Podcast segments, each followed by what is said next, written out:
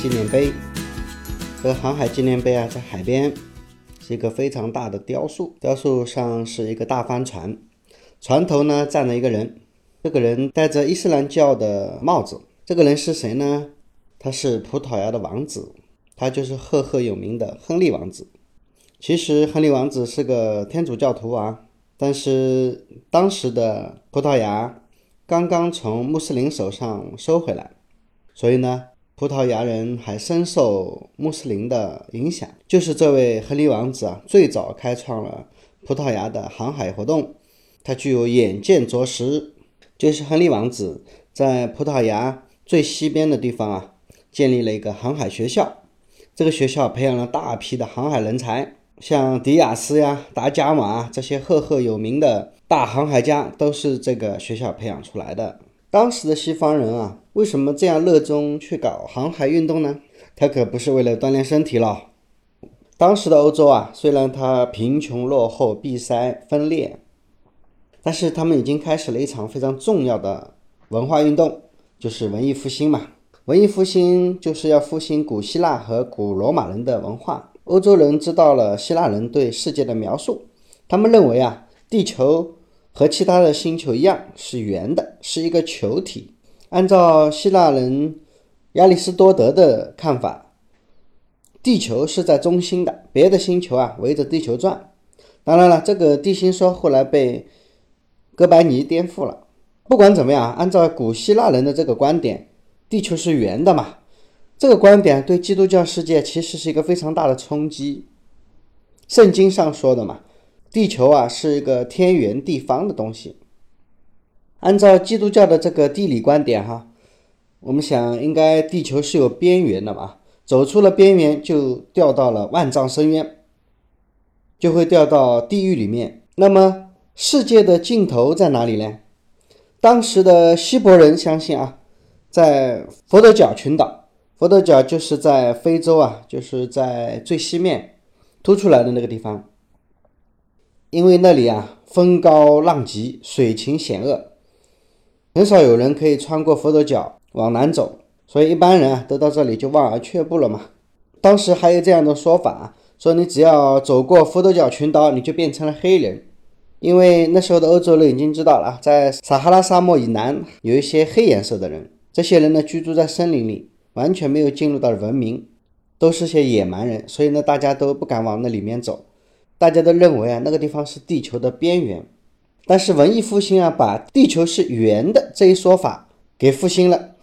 既然地球是圆的，那么船应该还可以往前走喽。当时的欧洲人呢，已经知道了有亚洲、有东方的存在，但是呢，他们并不知道还有南美洲，也不知道有大洋洲。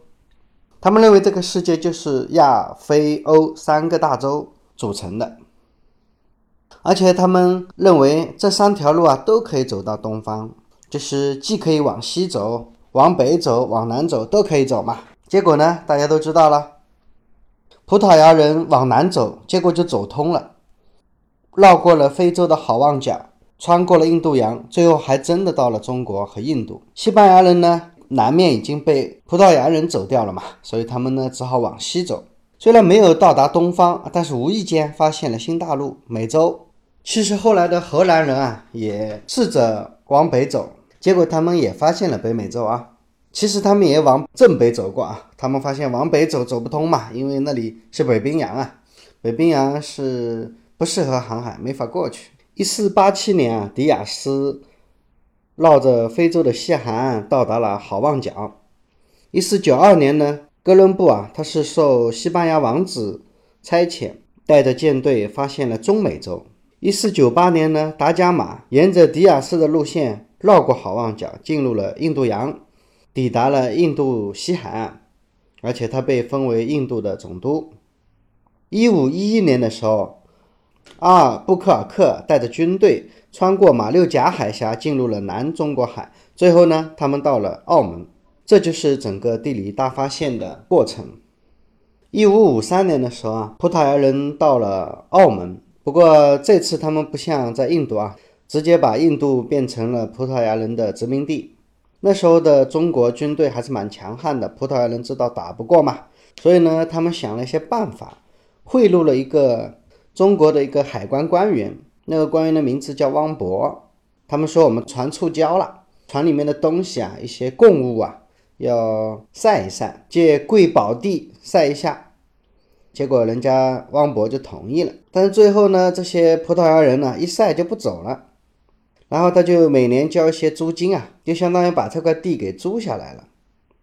那块地啊一直都是归香山县管辖的，直到一八四零年鸦片战争后，葡萄牙人趁火打劫，把澳门割让给了葡萄牙。葡萄牙人到了印度之后呢，赚大发了啊，发了大财。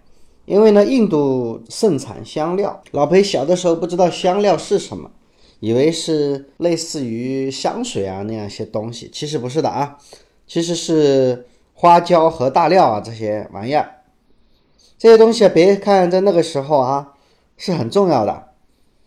欧洲人特别喜欢吃肉嘛，但是呢，像在葡萄牙、西班牙、利比利亚半岛上，在那个南欧啊，气候比较炎热，没有冰箱。所以没法储存肉嘛，所以要用香料把它腌制起来。去过西班牙的人都知道啊，西班牙人还特别喜欢吃香肠，没有香料这个东西他做不成呐。他们把香料装上船，通过好望角运回葡萄牙，再转卖给欧洲其他国家。这种转手贸易啊是非常暴利的。所以当时呢，葡萄牙还号称香料帝国。葡萄牙也是误打误撞。在一五零零年的时候，有一个叫卡布拉尔的大航海家，本来啊，他们是要顺着迪亚斯达伽马的路线去东方的，结果呢，他们小心翼翼地贴着非洲的西海岸往南航行的时候啊，到了佛得角群岛，遇到了一阵强劲的东风，一下子吹得偏离了航线，一偏呢，就到了巴西。如果拿世界地图来看一下啊，其实。从非洲的最西面到南美洲、拉丁美洲的最东面，巴西啊，这个地方其实也并不是很远啊。巴西呢盛产甘蔗，于是呢，西班牙人又把这个地方变成了自己的殖民地，把当地的甘蔗榨成蔗糖，所以呢，葡萄牙又号称蔗糖帝国。你知道，到了欧洲啊，直到现在，欧洲啊，美国人呢，他们都喜欢吃甜食。啊，老裴在欧洲吃那些甜的东西啊，吃的都发腻。你知道欧洲人为什么喜欢吃甜食吗？因为在那个时候啊，欧洲这个地方本来就不产糖，吃糖一般都是贵族才能吃得起嘛。所以呢，你只要到人家家里面去，啊，人家拿出点糖来给你吃，在食物上撒点糖，啊，那就是这家人是非常高规格的接待啊。所以直到现在啊。我发现呢，欧洲人、美国人都特别喜欢吃甜食，甜的牙都掉了。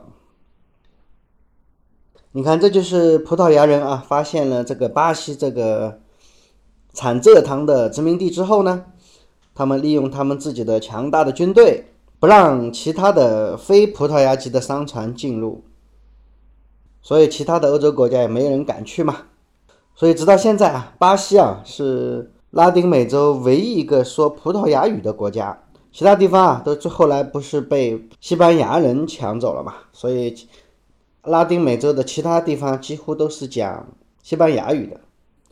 你看现在的踢足球啊，那个足球队里边，南美的两大劲旅巴西和阿根廷，他们双方还相互瞧不上眼啊。巴西的踢法呢更加接近于葡萄牙。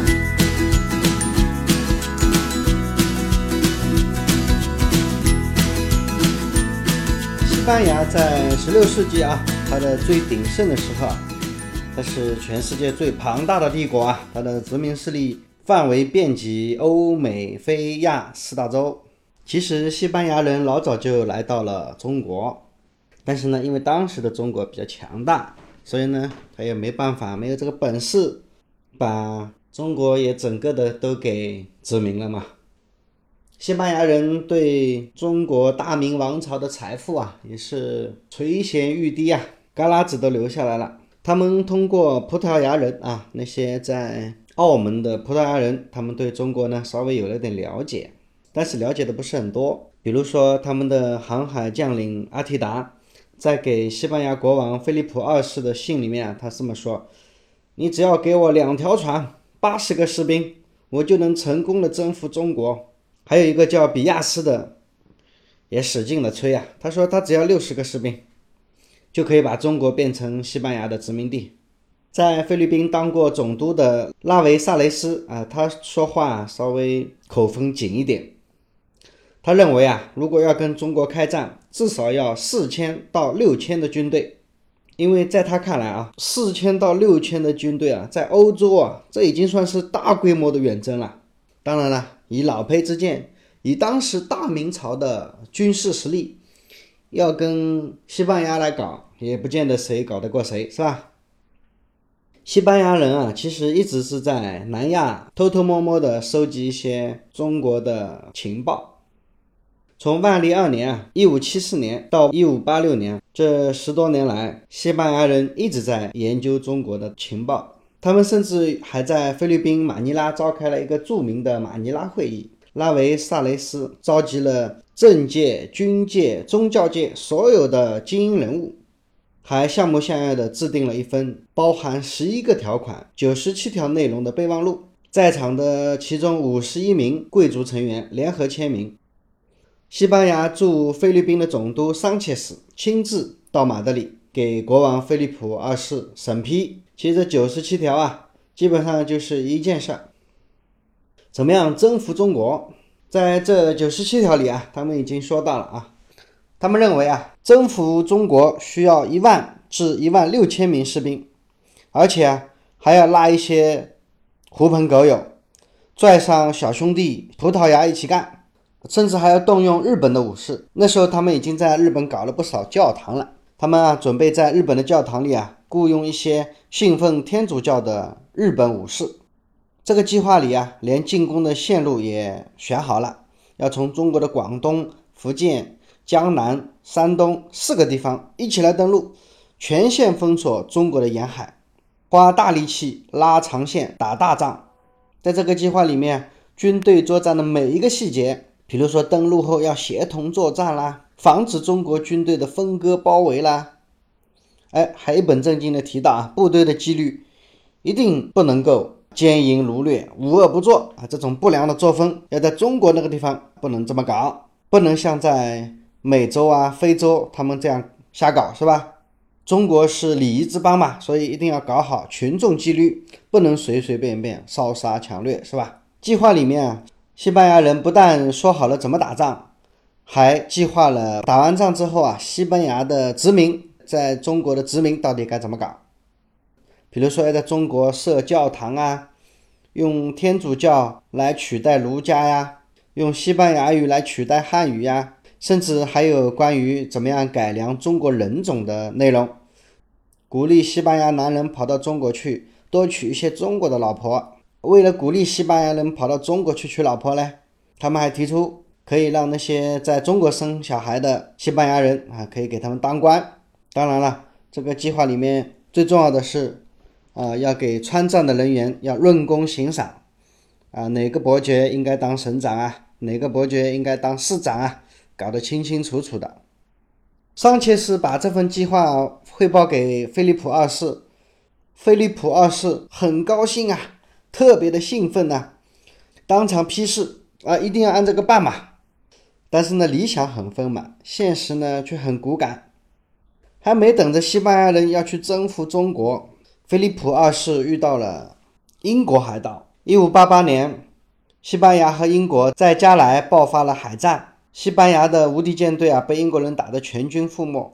所以呢，这个马尼拉备忘录啊，一直拖到一八七三年，西班牙王室都被推翻了，这个计划也没有实施。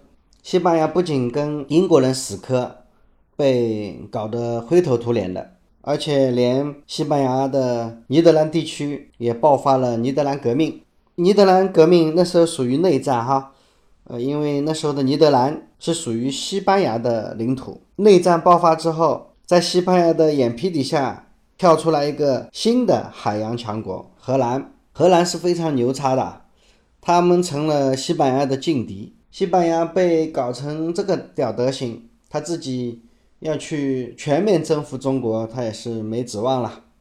不过，一五九八年的时候，西班牙海军将领萨姆迪奥也带着他的船队来到了澳门，他们要求在当地设一个据点。明朝政府啊，当然就一口拒绝了。萨姆迪奥不死心，在澳门以西十里的虎跳门修筑据点。明王朝一生气啊，派出了官兵把西班牙人一顿猛揍，西班牙人狼狈逃窜呐。几十年后，西班牙人在台湾建立了他们的据点，不过那时候不叫台湾，西班牙人和葡萄牙人管那个地方叫福摩萨，福摩萨也就是后来的台湾。那时候的荷兰已经把台湾的南部啊吃下来了，所以西班牙人急着要搞定台湾。搞定台湾，它还有另外一个用意，就是那时候的西班牙的北美殖民地墨西哥啊发生了银矿危机。墨西哥地区本来是一个产银的重要的地点，后来呢，银矿已经接近枯竭了。哎，在十六世纪下半叶，日本本土倒是发现了银矿。日本啊，虽然它矿产非常的贫瘠，哎，但是日本是有银子的。西班牙人进攻台湾，明朝的军队啊，正在忙着跟辽东打仗。所以顾不上台湾了，西班牙人迅速的把台湾的北部全部都占领了，而且按照他们的意思啊，在他们登陆的那个基隆山啊，被他们改个名字叫圣地亚哥。基隆湾里啊有一个和平岛，有他们修的第一座城楼，他们把那个地方叫做萨尔瓦多城。在淡水呢又修了一座圣多明哥城，在基隆和淡水啊都建起了教堂。强迫台湾高山族的老百姓相信天主教。呃，西班牙人控制台湾，主要是为了能够控制从日本到东南沿海的航线，从日本获得白银，还可以从中国获得瓷器啊、丝绸啊这些东西啊，是在欧洲市场能够卖个很好的价钱。那么西班牙人是什么时候离开台湾的呢？这西班牙人人算不如天算。在明朝的崇祯六年，也就是一六三三年啊，日本政府颁布了锁国令，给了西班牙人致命一击啊！当时的日本幕府啊，走上了闭关锁国的道路，全面禁绝对外贸易，除了中国和荷兰之外，西班牙人的商路就这样给断掉了。倒是有贸易特权的荷兰，一直还在那里待着。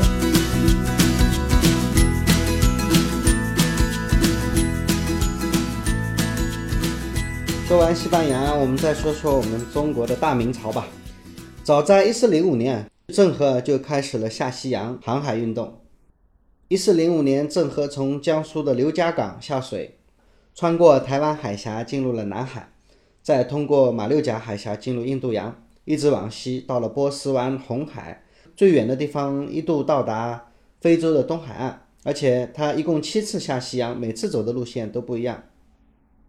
有一个英国的前海军舰长叫孟西斯，他写了一本书叫《一四二一中国发现世界》。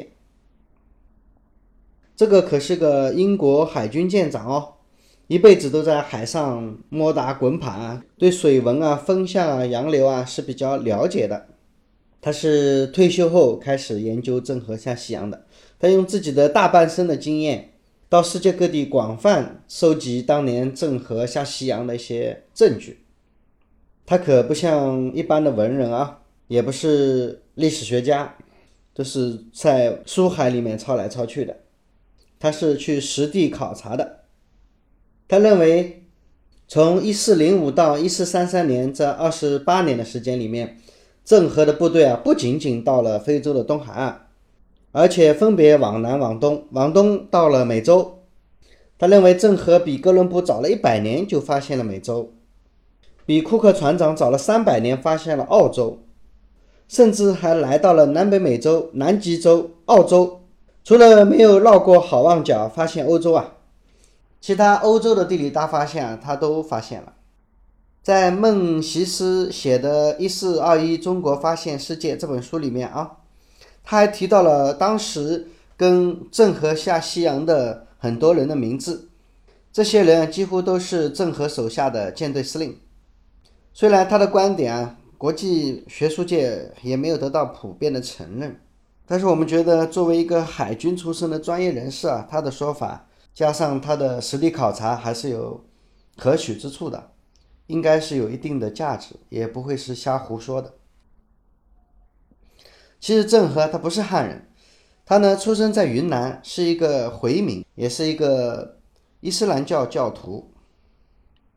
他七下西洋，最后一次他就客死他乡了。老裴在。大脑归零的其他节目里面也讲到啊，郑和下西洋时候的船呢，已经是非常的大了，船数也比较多，大概两百多艘，大大小小的，船上有两万七千八百名官兵，浩浩汤汤下西洋，规模之大，跟半个多世纪后西方人的下东洋，开辟新航线相比啊，还真的是大巫见小巫，欧洲人。地理大发现，他们的船队规模有多大呢？哥伦布啊，是受到西班牙的王室啊官方支持的，出海三艘船，七十多个人，就这么点儿，在大西洋航行了七八十天，最后发现的是中美洲。麦哲伦呢，他的环球航行啊，五艘船，两百五十个水手，走了将近两年，绕地球转了一圈，回到西班牙的时候啊，只剩下一艘船，十八个人了。我们可以想象一下，如果时空可以倒转，西方人在印度洋上碰到了郑和的舰队，那可真是要被吓死的。这么大个船，我想他们做梦都想不到。可惜的是，大明王朝到了一四三三年，航海活动全部都被彻底叫停。明宣宗啊，下了一道诏令，停止远洋造船，停止海外采卖。所有的海船啊都被拉到了大运河里，任其腐烂。要知道，在明朝的时候啊，虽然中国的经济比较繁荣，但是呢，大明朝的统治者思想是比较保守的。除了永乐皇帝之外，其他的皇帝一般都比较专制。在中国的古代啊，宋朝的思想是比较开明的，唐朝也是比较开放的，可是明朝就不一样，政治和思想都比较专制。明朝是把蒙古人赶走之后重建的汉人政权，所以他们的排外思想比较严重。他们上台的时候也是靠着什么驱除鞑虏啊之类的赶走的蒙古人嘛。一旦恢复了汉人统治啊，他们对蛮夷啊一般都采取排斥、鄙夷的态度。按我们现在说的，就是种族歧视。明朝政府对外贸往来啊。文化交流啊都不怎么感兴趣啊，不像中国古代那个唐朝，唐朝人呢跟西域人广泛的做生意啊，而且深受西域人的影响。唐朝的时候引进过很多东西啊，像波斯球啊、胡乐啊、胡服啊、跳胡舞啊，整个长安异域风情是比较浓厚的。从明朝开始啊，明清两届的政府啊都是比较排外的。清朝是学人家明朝嘛？明朝的开国皇帝朱元璋一开始就下了个规矩，就是要中国把海封住，不许片木下水。为什么要禁海呢？是因为中央财政的需求。第一个主要的原因是为了中央财政，中央财政要垄断那个盐铁，就是民间不允许私营盐铁，盐铁只能由国家专卖，不能私人经营。就好像现在的。中国石油还有通信公司必须国家来搞，普通老百姓不能搞。据说是为了国家安全，啊，其实到底是什么？其实我们也搞不清楚，是吧？我们老百姓智商不够高嘛，所以不懂。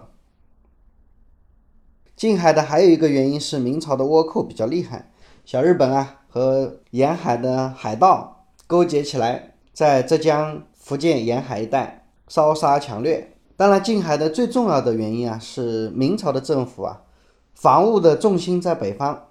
中国历朝历代主要的防范其实都是在北方的。蒙古人虽然被赶走了，但是他们人还在那里，所以呢，还得派重兵来防守。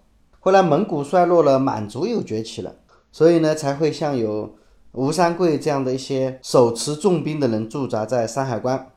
中国自古以来啊，对中央政府形成威胁的几乎都是。北边和西边来的，主要是北边，匈奴啊、鲜卑啊、蒙人啊、满人啊，都是北边来的。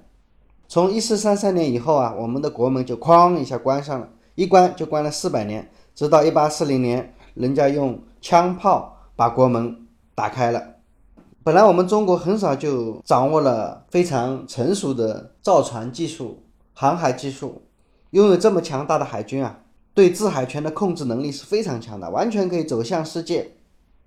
这个跟我们的火药、指南针一样，火药在中国最后变成了做炮竹用的，指南针啊变成了一个小玩具，是吧？